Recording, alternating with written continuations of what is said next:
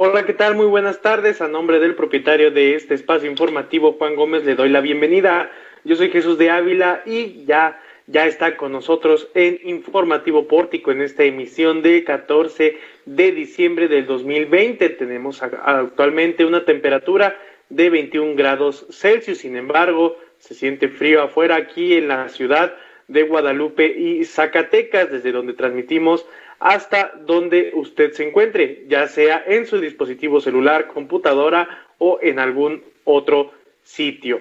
Muchísimas gracias por estar con nosotros y vamos a las historias, a los titulares de este lunes con Landy Valle. Muy buenas tardes, Landy. Hola, ¿qué tal Jesús? Muy buenas tardes y buenas tardes también a todos aquellos que nos ven y escuchan. Estos son los titulares de este lunes 14 de diciembre. Preparan nuevas restricciones para contener la pandemia en Zacatecas. Alertan muertes por COVID-19 en personal sanitario en el estado, ya son 44. El bien triunfó contra el mal, retiran cargos contra la doctora Azucena. No puedo yo culparla ni puedo exonerarla, comenta Alejandro Tello sobre el caso de la doctora Azucena. No estoy de acuerdo sobre postura de expresidentes del PRI. No están informados, afirma Tello. En temas nacionales, pide AMLO a la población no salir durante 10 días por COVID-19 crea nueva oficina para atender a migrantes mexicanos en Palacio Nacional. A tres días de tomar la rectoría exigen mesa de diálogo con rector. Cendis y preparatorias piden tres millones de pesos para pago de salarios de un año. Así se vio el eclipse total del sol en el sur de Argentina. Sandra Lizay, la primera en recibir la vacuna contra el COVID-19 de Pfizer en Estados Unidos. Estas son las historias de este día, así que quédese en Informativo Pórtico. Ya lo escuchó usted, quédese con nosotros en Informativo Pórtico porque durante los próximos minutos tendremos las noticias más relevantes de Zacatecas, México y el mundo. Muchísimas gracias, Landy. En un momento vuelvo contigo. De mientras, vámonos a la información porque buscan imponer nuevas restricciones para controlar la pandemia aquí en Zacatecas. El gobernador del estado, Alejandro Tello Cristerna, señaló que se buscarán nuevas medidas restrictivas para evitar más contagios, sobre todo durante las semanas de Navidad y Año Nuevo. Para esto, el próximo miércoles se estarían implementando estas nuevas restricciones para bajar aún más las infecciones por COVID-19. Ante este escenario, así como el retraso de la vacuna en Zacatecas, que según el titular de la Secretaría de Salud, Gilberto Breña Cantú, esta va a llegar hasta febrero, por lo que, bueno, esta implementación de nuevas medidas pretende evitar aglomeraciones y reuniones, sobre todo ahora en diciembre que adelantaron, se espera la llegada de turistas a la ciudad. Escuchemos parte de lo que dijo el gobernador Alejandro Tello. En aras de dialogar, de desmenuzar cada una de las medidas, ver pros, ver contra, ver el cierre del año, ver el año 2021, porque es fácil descalificar las medidas de la autoridad. Es muy fácil. Puedes decir, está, está equivocándose. Bueno, pero estamos tratando de que se pierdan menos vidas. Por eso las decisiones en consenso son mejores. Definitivamente tenemos un patrón que es el semáforo para poder hacer tal o cuales cosas, pero con toda la apertura de discutirlo y de llegar a los mejores consensos y ver qué resultados se tiene de los mismos. Se les envió a ese Consejo Consultivo el día de hoy precisamente una propuesta, una nueva propuesta en aras de esta segunda quincena de diciembre, cierre del año, momento de mucha movilidad porque hay mucho dinero circulando derivado pues del pago de las quincenas de diciembre, de los aguinaldos, de algunos bonos.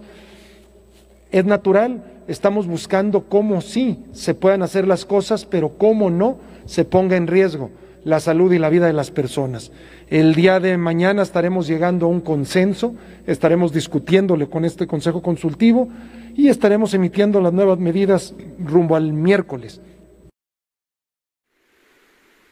Como lo dijo el gobernador, pues ya existe un Consejo Consultivo Empresarial que busca que se lleguen a acuerdos para evitar más daño a la economía de la que ya existe. Además, pues afirmó que la nueva propuesta de medidas restrictivas ante este Consejo Consultivo Empresarial es para que se revise y se dialogue sobre los cambios en estas reglas de prevención. Cabe destacar que durante la semana del 7 al 13 de diciembre se presentaron 1.088 nuevos casos de COVID-19, segunda jornada a la baja en el número de contagios. Sin embargo, aunque menor cifra, las defunciones también descendieron de 108 durante la primera semana de diciembre a 104, apenas el periodo reciente también del 7 al 13 de diciembre. Y bueno, en más información acerca de lo que pasó el, día de hoy en la conferencia de prensa de salud de gobierno del estado, Landy Valle tiene más información. Gracias Jesús y bueno comentarles que el gobernador del estado Alejandro Tello Cristerna alertó a la población por el aumento de fallecimientos en el personal sanitario por COVID-19. En conferencia de prensa matutina, el mandatario informó que son ya 44 muertes las que se reportan en Zacatecas. Esto fue lo que dijo.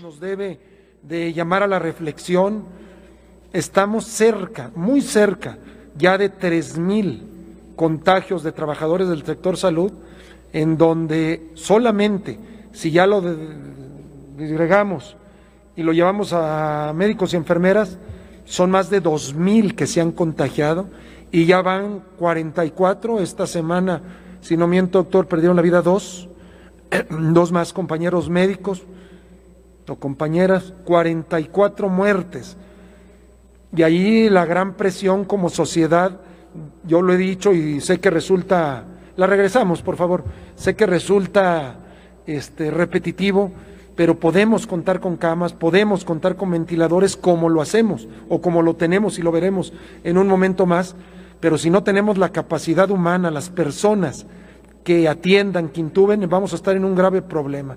Ahí lo podemos ver ya en cada una de las instituciones de salud, del total de contagios en personal sanitario se habla de 2.983 enfermos, de los cuales 2.023 corresponden a médicos y enfermeros. En el caso de las 44 defunciones totales, 24 de ellas son de médicos, 8 de enfermeros y 12 de otros trabajadores de la salud. La dependencia que ha sido más afectada ha sido la Secretaría de Salud del Estado, con 389 médicos contagiados 410 enfermeros, así como con ocho muertes y tres muertes respectivamente, así como tres más en otros trabajadores de la salud.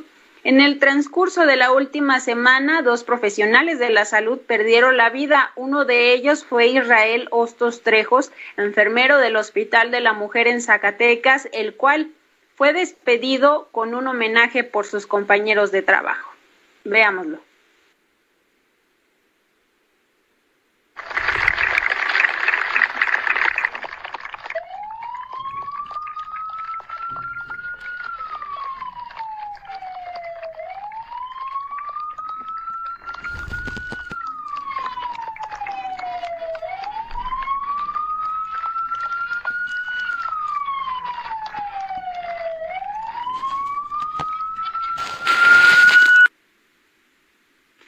Según el análisis de Amnistía Internacional, México es el país que ha registrado más muertes entre su personal de salud sanitario a nivel mundial, acumulando hasta la fecha 1.320 trabajadores de la salud que han perdido la vida por contraer COVID-19. En América Latina, las infecciones por este nuevo coronavirus ha superado los 7 millones de personas y según datos de Amnistía Internacional, el registro de muertes de personas trabajadoras de la salud en México son de 1.320, le sigue Brasil con 634 y Perú con 183 fallecimientos. Así la información, Jesús, regreso contigo.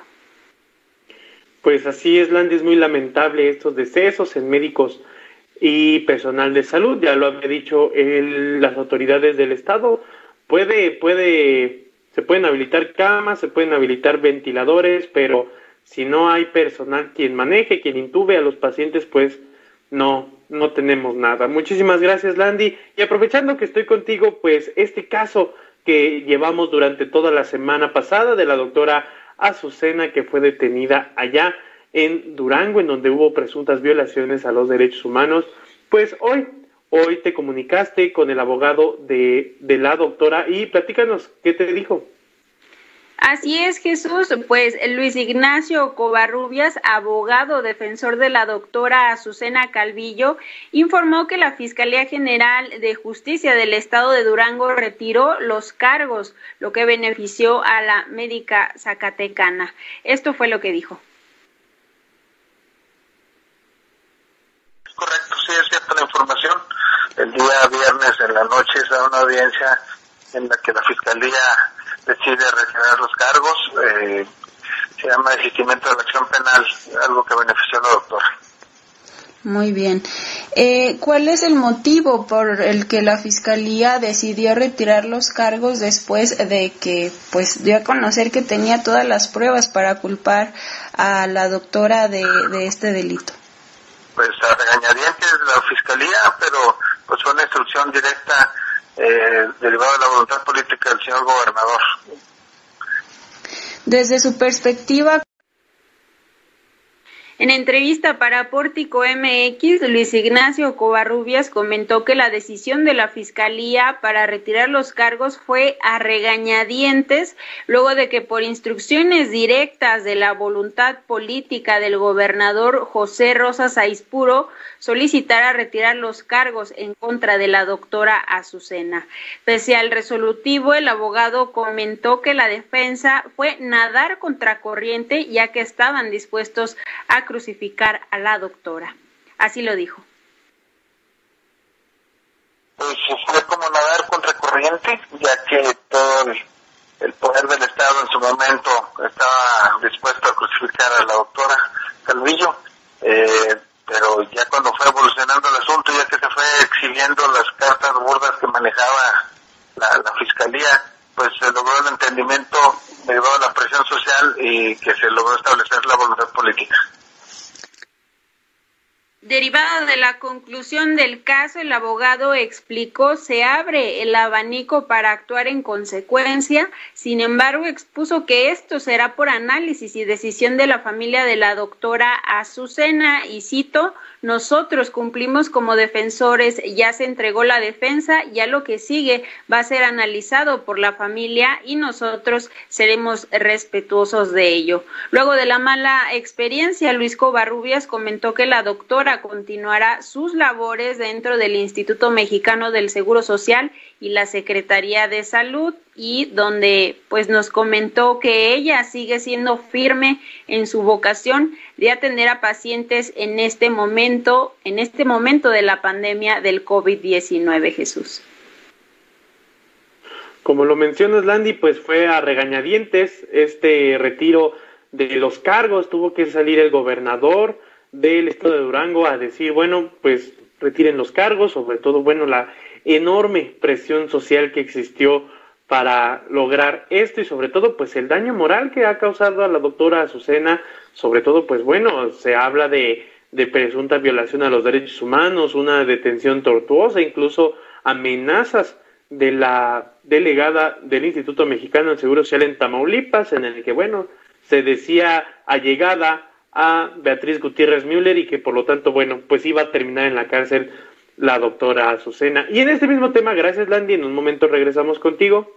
En este mismo tema, el gobernador Alejandro Tello se posicionó esta mañana, declaró que no puede tomar parte del proceso de la doctora Azucena, detenida y presuntamente torturada por la Fiscalía de Durango, ya que hay una parte acusatoria, por lo que los denunciantes deberán comprobar la presunta tentativa de homicidio. Dijo que no puede culpar ni exonerar a la América, a pesar de que el gremio de médicos y distintos actores políticos ya se han pronunciado a favor de la doctora. Escuchemos lo que dijo Alejandro Teño.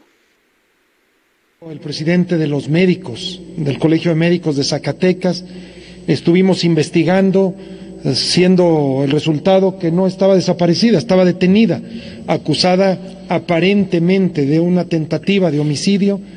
Yo por la mañana del día siguiente dialogué con el gobernador de Durango, me notificó que ya estaba libre, que enfrentaría el proceso en libertad Y como todo en la vida, bueno, pues hay dos, hay dos partes. No, no puedo yo culparla ni tampoco exonerarla. No, no, no puedo tomar esa responsabilidad. Eh, hay una acusación, tendrá que probarla quien así lo, lo está haciendo.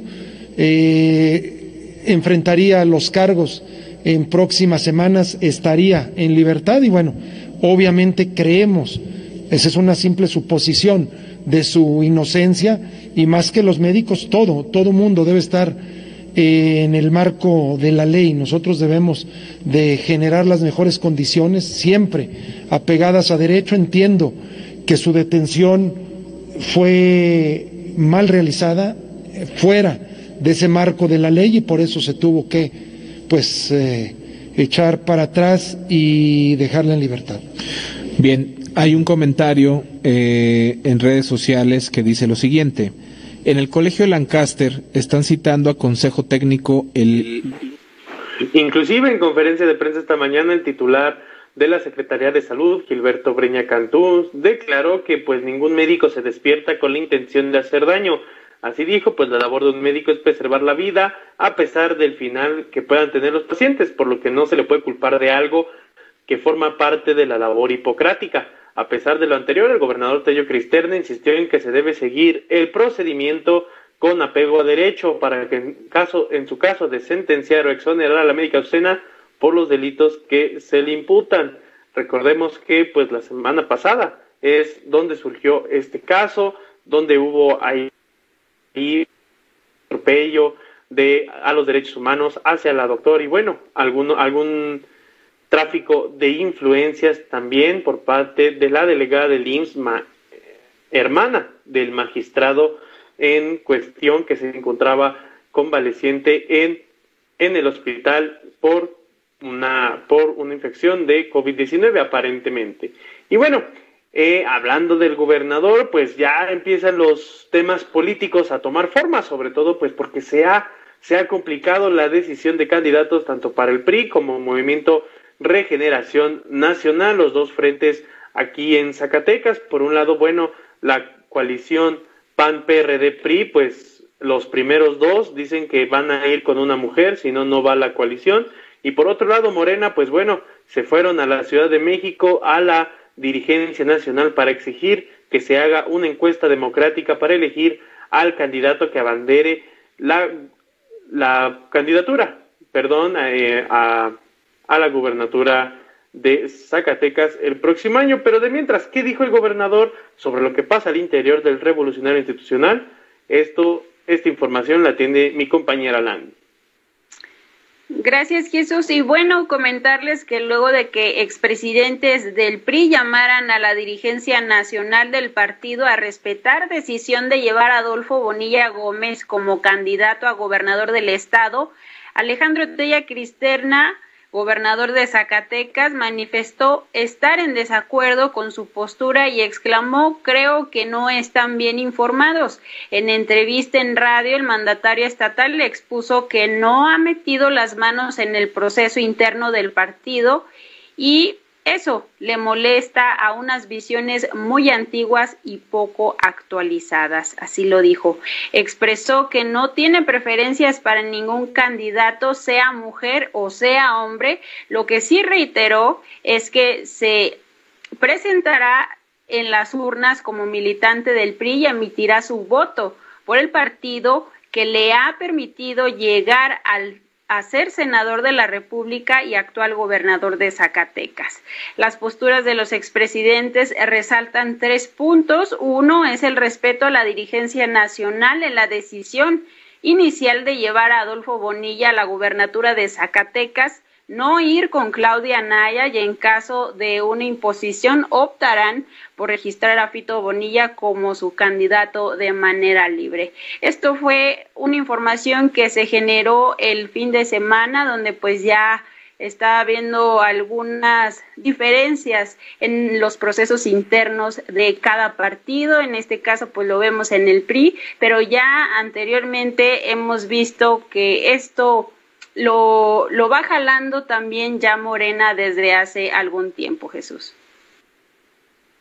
Como lo mencionas, Landy, pues sí, esto ya viene de un tiempo para acá. Al parecer las aspiraciones políticas, pues bueno, todos quieren, todos quieren ese, ese, esa titularidad en el Ejecutivo Estatal. Sin embargo, pues recordemos que hay dos cosas. La primera, pues los, los perfiles que están inscritos como precandidatos y por otro lado la paridad de género de los de las 15 gobernaturas los partidos tienen que nombrar al menos siete mujeres candidatas para que vayan a contender por la gubernatura de estos estos estados en los que se elegirá gobernador en el 2021. Muchísimas gracias Landy, en un momento regresamos contigo. Y ahora vámonos hasta el ámbito nacional con Araceli Martínez que nos tiene información acerca, bueno, de lo que ha dicho el presidente Andrés Manuel López Obrador. Muy buenas tardes, Sara.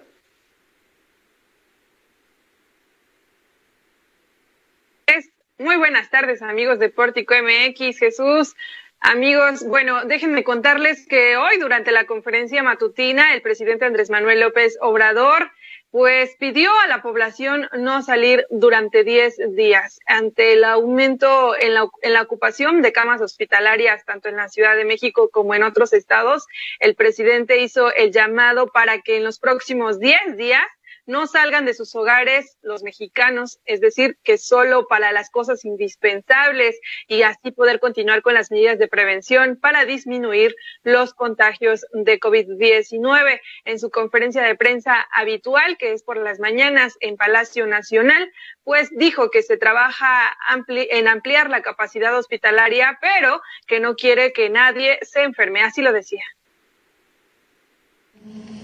Diez días eso es lo que le pido a la gente. Estos 10 días sobre todo. Porque del 14 al 24 se llenan las calles. Conozco lo que pasa aquí en la capital.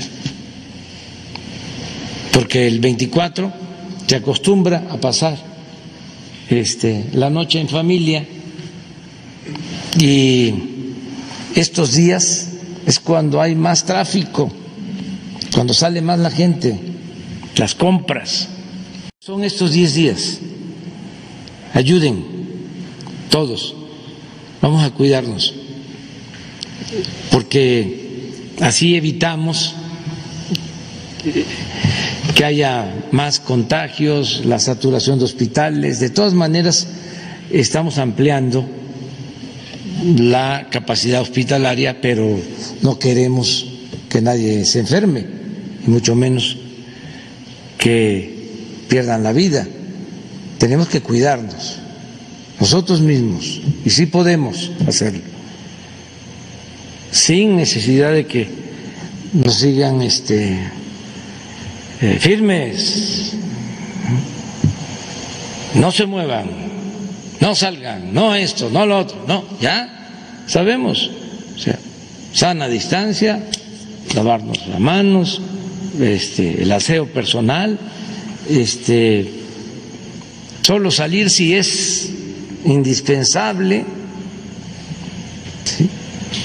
si es realmente necesario, las reuniones familiares ahora, ¿sí? Hacerlas en casa, solo con los que vivimos, la familia más grande que esperemos, porque la costumbre pues es los abuelos, ¿no? los hijos, los nietos, ¿no?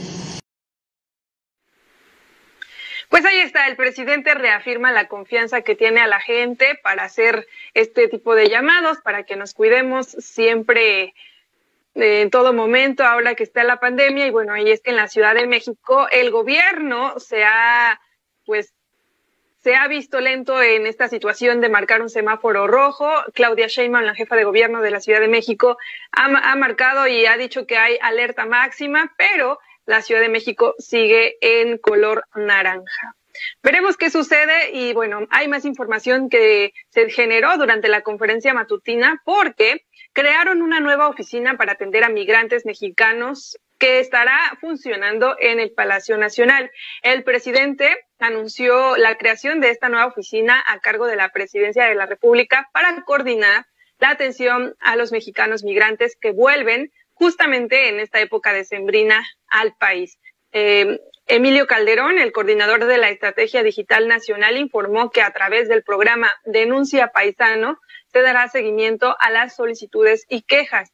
Esta oficina funcionará como un enlace con 40 dependencias federales y locales. Otorgará asistencia médica por COVID-19, asistencia jurídica, información de trámites consulares, migratorios y aduanales. Eh, también se coordinarán acciones de protección a migrantes que llegan al país para evitar malos tratos, asaltos e, y extorsiones con el apoyo de la Guardia Nacional. Impulsaron que a través del 911 los paisanos mexicanos puedan solicitar apoyo a su regreso al país durante esta temporada y este número servirá de enlace para recibir denuncias una vez que arriben a territorio nacional.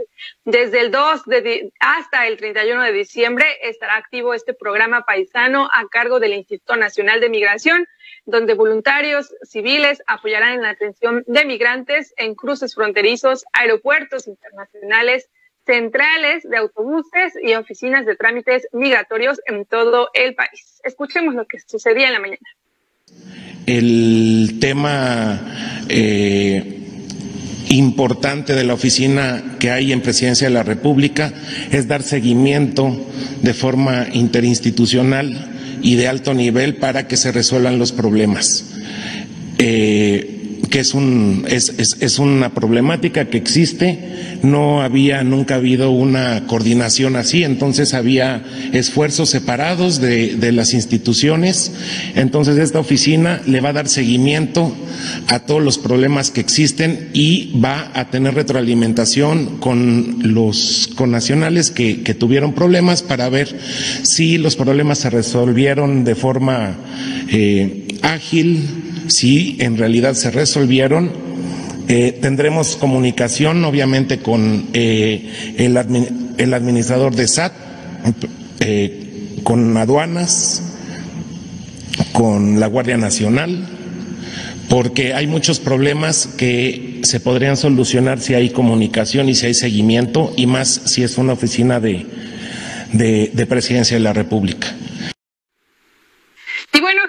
Ya para comentarte por último, eh, y esto apenas está generando, hace unos momentos ya lo comentabas tú, esta reunión y conferencia que se daba aquí en la Ciudad de México, en Morena, en el CEN Nacional. Y bueno, ahora una mujer más, Lorena Cuellar Cisternos, gana la encuesta de Morena para el estado de Tlaxcala. Eso se está dando a conocer en estos minutos y en breve les dando a conocer toda la información en nuestra página de Pórtico MX. Y bueno, esta es la, si no me equivoco, la cuarta mujer, cuarta, y hay un hombre más, cinco que ya están eh, dando solución con las encuestas, pero no han dado a conocer las encuestas. Un poco complicado el tema político acá, Jesús. Es complicado, Araceli, sobre todo pues porque se tenía ese órgano democrático y bueno, pues ahora parece más imposiciones. Ya lo vimos en Campeche, Baja California, también en Nuevo León, donde bueno, han sido imposiciones, no ha habido claridad en la cuestión de los de, de las encuestas que se hacen en Morena. Y bueno, más allá, pues también es, es eh, cabe destacar de que la Ciudad de México, la Ciudad de México, a pesar de que sigue en naranja, pues está, está cada vez peor. Eh, ya, ya pasó el 60% de la ocupación hospitalaria en la Ciudad de México y pues bueno, esto ya, esto ya en vez de naranja ya se pinta cada vez más rojo ahí en la capital del país. Muchísimas gracias, Sara. Ah, en un momento regresamos contigo. Claro que sí. Y bueno, eh, estimada audiencia, esto es información que se está generando de última hora a través del Obispado de Aguascalientes, de la diócesis de aquel estado, en donde con profunda pena, así dice este, este comunicado, con profunda pena y dolor, pero con la esperanza puesta en nuestro Señor Jesucristo, vencedor de la muerte y del pecado, comunico a todos ustedes que hace unos instantes nuestro Señor Obispo José María de la Torre Martín ha sido llamado a la casa del Padre. Así dice este comunicado de la diócesis de Aguascalientes, esa información que había dado pues hace, hace unos, unas semanas, unos meses, erróneamente el gobernador Alejandro Tello sobre la defunción del obispo de Aguascalientes. Bueno, el día de hoy, lamentablemente, pues pierde, pierde la vida ante la COVID-19. Se encontraba, se encontraba en un estado grave allá en el estado de Aguascalientes y el día de hoy, pues como, lo dice el comunicado, fue llamado a la casa del Padre. Descanse en paz, José María de la Torre Martín. Y bueno, cambiando el tema, regresando a temas locales, pues hay, hay problemas al interior de la Universidad Autónoma de Zacatecas, sobre todo, bueno, pues en el caso de los trabajadores y en este momento mi compañera Landy Valle tiene esta información. Gracias Jesús. Y bueno, este tema ya le hemos dado seguimiento desde la semana pasada, comentarles que el bloque de defensa por los derechos de la comunidad de la comunidad universitaria se, unió al respaldo de Ramón Galicia, trabajador que en días pasados denunciara despido injustificado por abuso de autoridad dentro de la Universidad Autónoma de Zacatecas, por lo cual le exigieron diálogo con el rector Antonio Guzmán Fernández. En conferencia de prensa, Verónica Aguilar Vázquez, integrante de este bloque, comentó lo siguiente.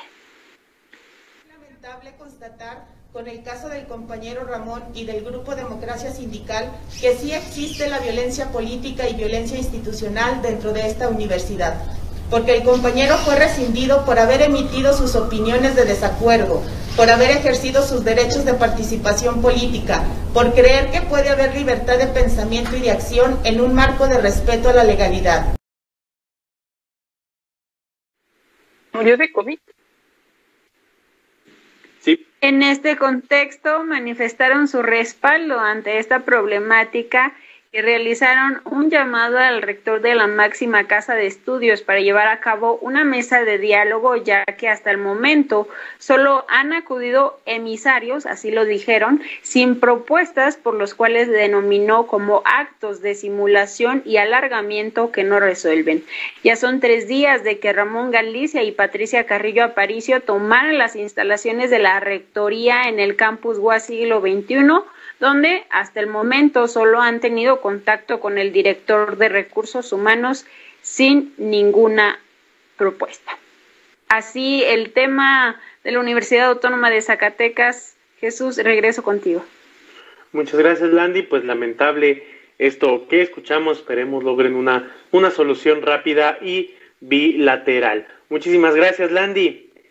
Y pues también en otra información que se generó este día, pues los CENDIS y las preparatorias que están, están vinculadas en apoyo al senador José Narro Céspedes, así como al Frente Popular de Lucha de Zacatecas, pues hicieron una caravana motorizada y piden 3 millones de pesos para pago de salarios atrasados de un año. Con esto se ven afectados 150 maestros de bachillerato y 600 trabajadores de los centros de desarrollo infantil, los CENDI, a pesar de que señalan que José Narro pues les ha ayudado a, a pagar estas, estas quincenas caídas, pues es, ellos le exigen al gobierno del estado 3 millones pues para solventar estas, estas prestaciones.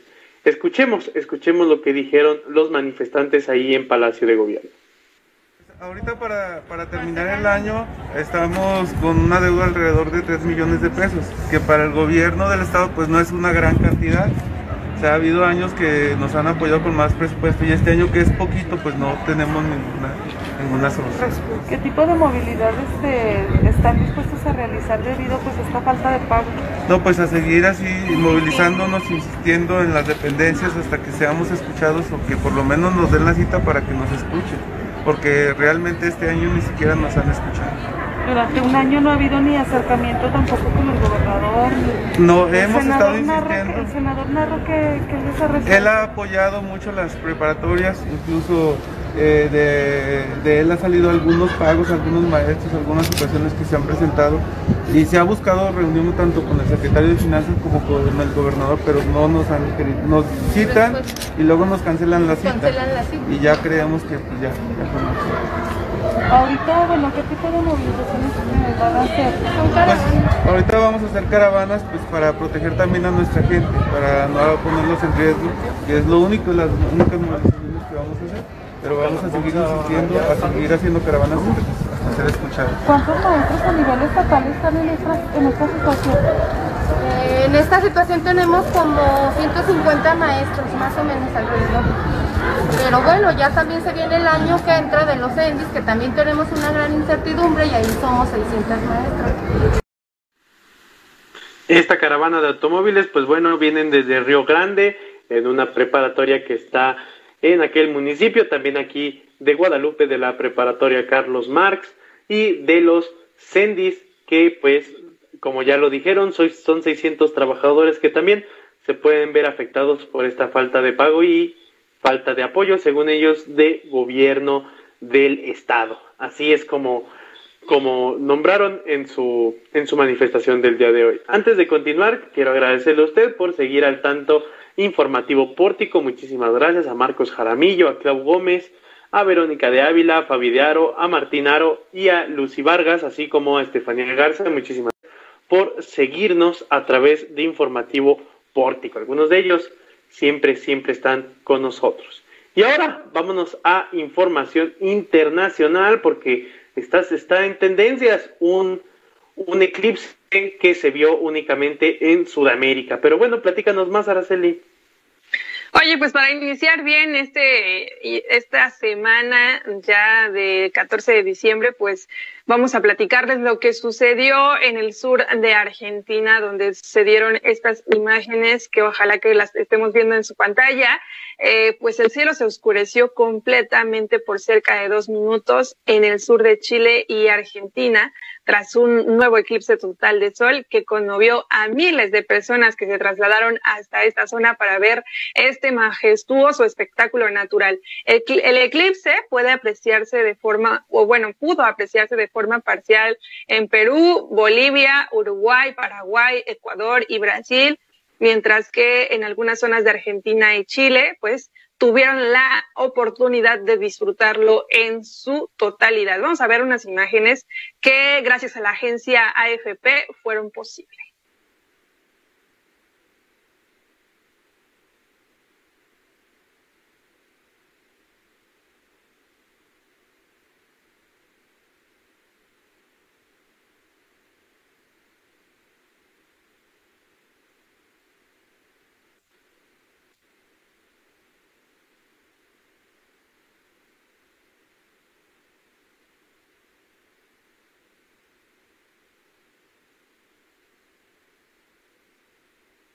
Y bueno,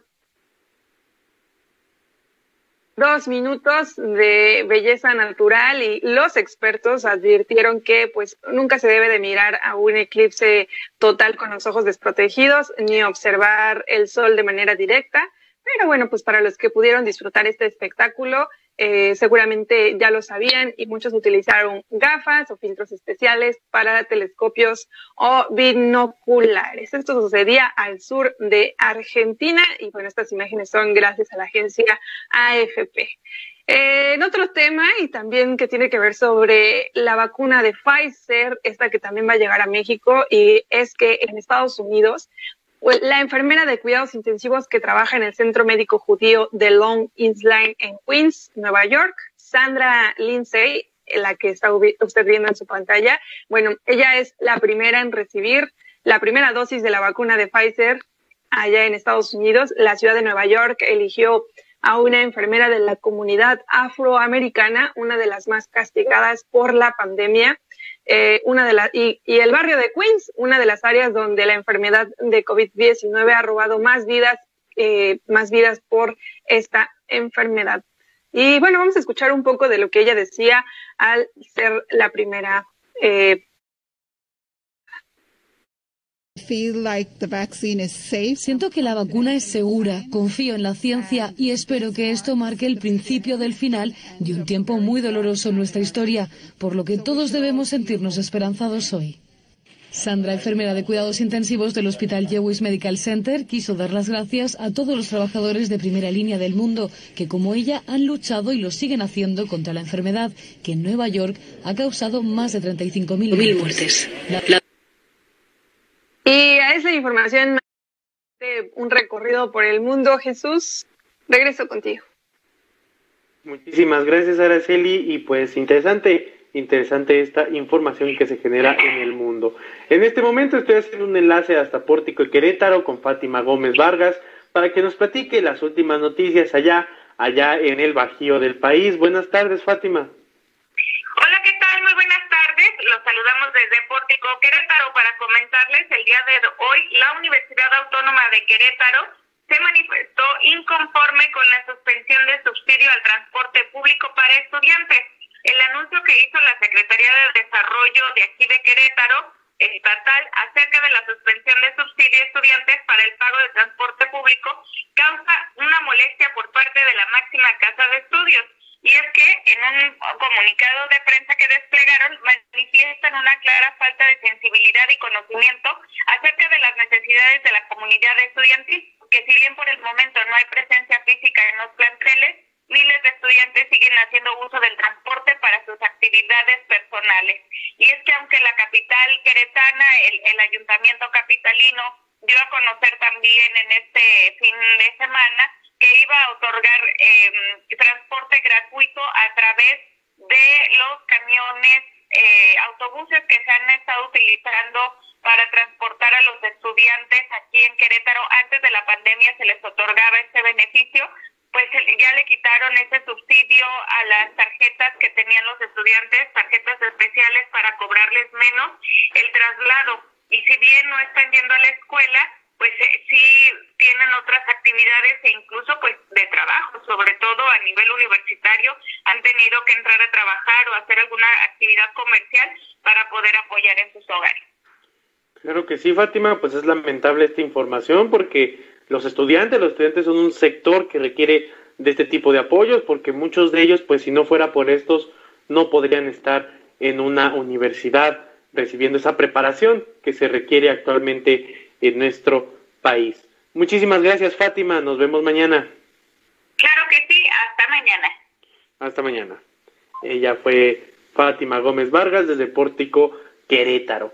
Y bueno, ha llegado el momento de despedirnos, ha llegado el momento del final de Informativo Pórtico, esta emisión de lunes. Muchísimas gracias a todos los que nos acompañaron y también muchísimas gracias al equipo de Pórtico MX, que sin ellos esto no sería posible. Muchísimas gracias a Araceli Martínez, a Landy Valle, a nuestro gurú técnico Omar Reyes y sobre todo a el titular de este espacio, Juan Gómez, que el día de mañana ya estará con nosotros con la última información generada en Zacatecas, México y el mundo. Soy Jesús de Ávila. Provecho. Nos vemos mañana.